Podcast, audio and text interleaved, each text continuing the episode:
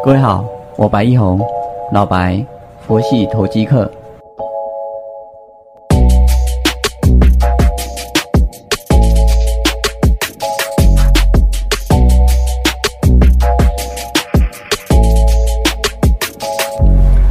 各位好，感谢你的再次收听，我是老白，佛系投机客。我们的 YouTube 频道哦，现在也越来越多人在收看。如果你有兴趣的话，也可以欢迎搜寻，就在 YouTube 上面搜寻“佛系投机客白亦红”就会看到了。那也欢迎你在下面做留言，跟我们有互动。那在今天的一个盘势啊，现在是涨一百三十九点八五，可是跌的加速其实比涨的加速多。这个代表就是说是在拉全指股了，尤其是电子的一个全指股。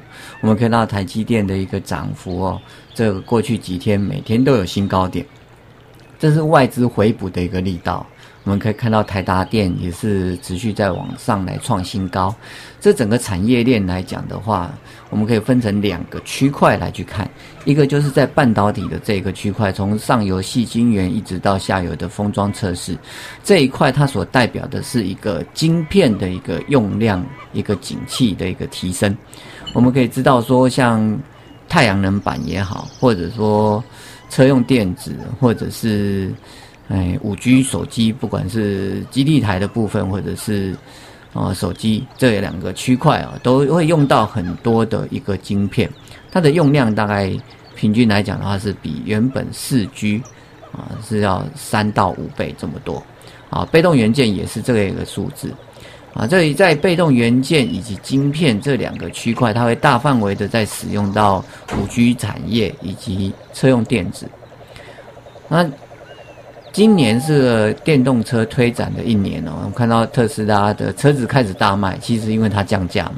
那马斯克他创造特斯拉这家公司，除了卖车子之外，他最重要的目的是服务所有卖电动车的厂商。他的计划是这样的，他发展了很有高效率的电池，而且有专利嘛。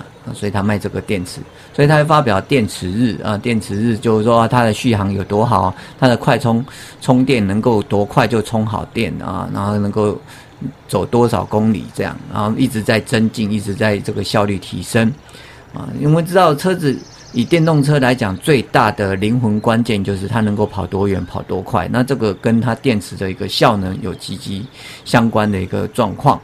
好，那。在这个过程当中，他所要卖的就是服务电池，啊，再来就是第二个就是导航的服务、自驾系统的这个区块，这两个其实都有个特色，就是方便运输。啊，就不用说在地生产啊，然后大量啊，啊，然后就是很重人工这样啊，就是叫软体服务了，好，这这是他的一个目目标目的啊。那他透过自己的车子来做 demo 啊，还是做展示，说啊，我的我的车子可以这样好，啊，你的车子也可以卖这么好，只要用我的电池，用我的自驾系统就可以了啊！欢迎大家来授权使用。好，那这是他的目的啊。我们侧面研究观察是这样，但首先他要写，先怎样？先证明他的车子卖得动，卖得好嘛。那现在慢慢的就会展现这样子一个状况。好，那电动车这个产业呢，除了特斯拉之外，还有其他的家的公司都有在做，尤其大陆也做的蛮多的哦。三大车厂啊都有在来推电动车这个区域。那他们需要什么？可能需要电池，可能需要其他的零组件啊，需要很多的晶片，需要很多的呃导航设施啊、软件啊，这些都是需要的。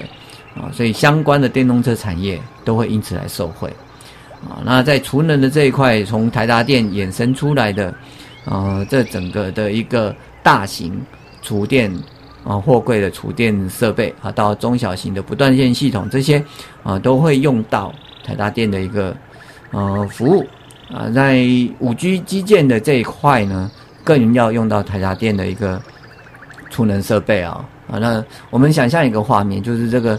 其实你一个基地台，它要设置好的时候，如果说它能够自己有不断电系统的话，是不是就可以 比较 比较好的能够给大家有一个哦不不断讯的服务哈？我们知道五 G 它讲求就是快，讲求的就是高效啊。那不管传输速率快，而且单位时间之内的一个封包的一个数据量是啊四 G 的。呃，我们记得没错的话，有到五倍到十倍这么多。好，那在这个区域里面呢，能够提供这么大的一个信息量，那它所产生的热能是不是就很大？啊，那所以在散热的部分呢，也要非常的重视。所以，如果我们把今年的产业拉两块区块出来啊，扣除绿能的第三块是绿能嘛？啊，扣两块的话，第一块就是在半导体的这一块。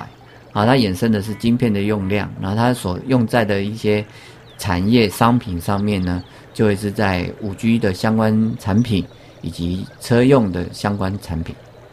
好，那这是在半导体区块啊，那第二个就会是在车用电子的相关的电动车啊，那是这个相关的零组零组件啊，所做车灯的啊，像或者是像同志最近也涨翻天了嘛，啊，然后。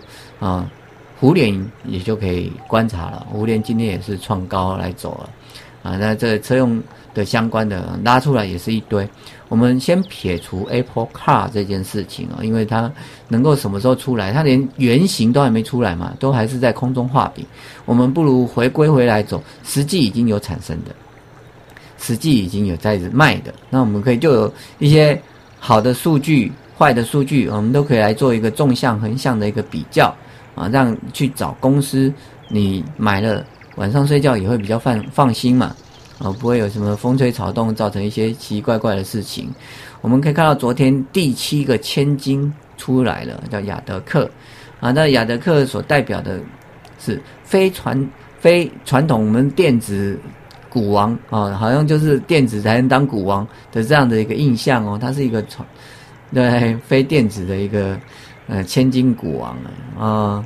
所以在电子当然不是啦，那是非电子，它是真股王了啊！那代代表是一个资金行情是冲簇涌到一个不行啊！对，联发科高价股啊，四星 KY 啊，那那你再再往下走，所以高价 IC 设计业股一定会有看头的。这个今年来讲的话，到过年前你可以留意哦。然后半导体的话就上游嘛。啊，上游就 IC 设计了啊，这个各个区块都有它的一个强者啊。那像啊联咏也创高了，原相可不可以留意呢？翼龙也可以留意啊。啊，那在下游的封装测试啊，你看日月光投控其实也是在创高的路上走。而这个这张股票过去十年是不是有创造股东、内部关系人以及？公司啊，三方面的一个三赢啊，有的话呢，这个这个公司也可以去做留意啊。这是我们今天啊所看到的很多的面相啊，在持续创高，现在是一万五千三百四十二的这条路上啊，那比特币也在创高啊。比特币创高，它代表的是一个资产保值避险的概念。过去传统我们资产保值避险，如果说是国际金融发生一些问题，会跑到美元，跑到美债。但是现在问题就出现在美元跟美债，那只好跑跑到其他啦，就会跑到黄金，啊，跑到比特币啊，比特币是新的选项啊。啊，现在聪明的资金跟贪婪的资金涌向比特币啊，因为我今天买了，明天卖了，可以赚一万美金呢。我们昨天这个时候它是三万五左右，昨天凌晨的时候它收到四万，那早上的时候回落下来在三万七，这是这样子的一个波动的时候，那些聪明的资金，当然你会说那它的交易量怎么样啊？对，这就是要去考虑的，这么大的一个金额啊，一定只有大资金才能够玩得起呀，啊那。还没消费这个东西，当然呢，你说买黄金避险保值一样的意思啊。你会去店，你说老板给我两两白干啊，然后你付一块小金块，那他怎么找你钱？是不是？所以呢，在消费的过程当中，呃，这个还没有完全去具体实现。可是，在保值跟避险，甚至有点投机啦，啊，它这比特币的一个交易所的一个运行量已经产生了。